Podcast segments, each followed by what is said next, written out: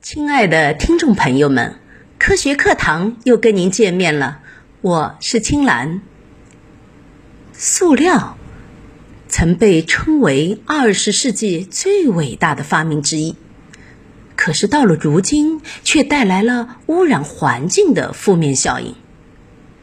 前些天，有一家知名的餐饮连锁品牌宣布，将逐步停用塑料吸管。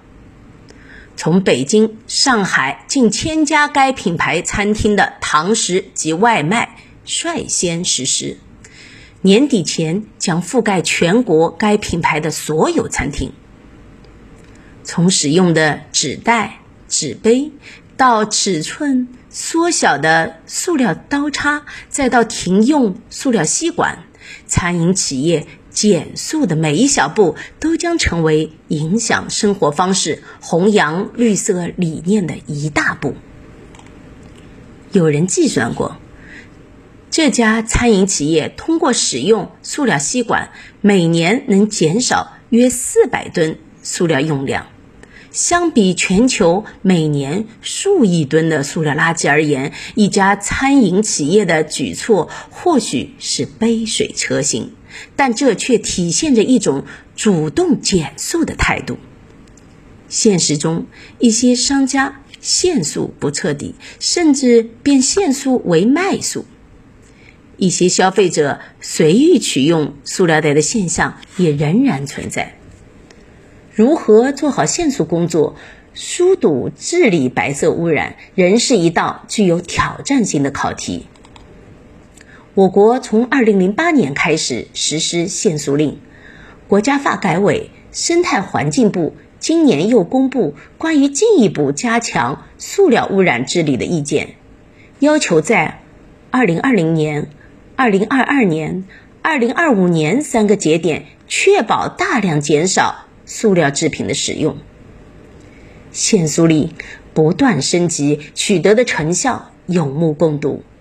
体现在每一个生活细节当中，无论是餐厅停止使用塑料餐具，还是酒店不主动提供一次性的牙刷、梳子，只要生产、销售、使用各方形成自觉意识，就能逐渐让限塑的理念成为社会共识。需要看到，塑料制品。限而不减，很大程度上正是因为其便利性。面对生活惯性与便捷优势，不少人仍然不能把减速的绿色生活理念付诸行动。从这个意义上来说，餐饮企业从源头上堵住塑料制品滥用的口子，也是推动消费者改变习惯、生产者减少生产的有力举措。当然了，不能一个“限”字就万事大吉。在限用塑料制品的同时，要合理推出替代产品，来满足我们群众日益增长的生活需要。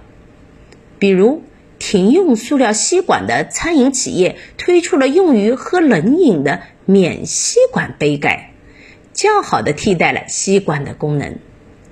一段时间以来，从研制。纸质的吸管、纸质的分装容器，到开发无吸管牛奶盒、铝罐饮品，各地各行业积极研制塑料的替代产品。这就启发我们，加大科研力度，研制环保、好用、低产品的替代产品，既是一片潜力无限的经济蓝海，更是减速的治本之方。听众朋友们。我们每个人的生活方式都会与自然环境产生关联，正如有一句宣传语所说：“为了地球，不用吸管。”从点滴小事做起，增强环保意识，提高保护环境的责任感，才能使限速减速转化为自觉行为，更好的守护我们的绿色家园。好，谢谢大家的聆听，我们下期再见。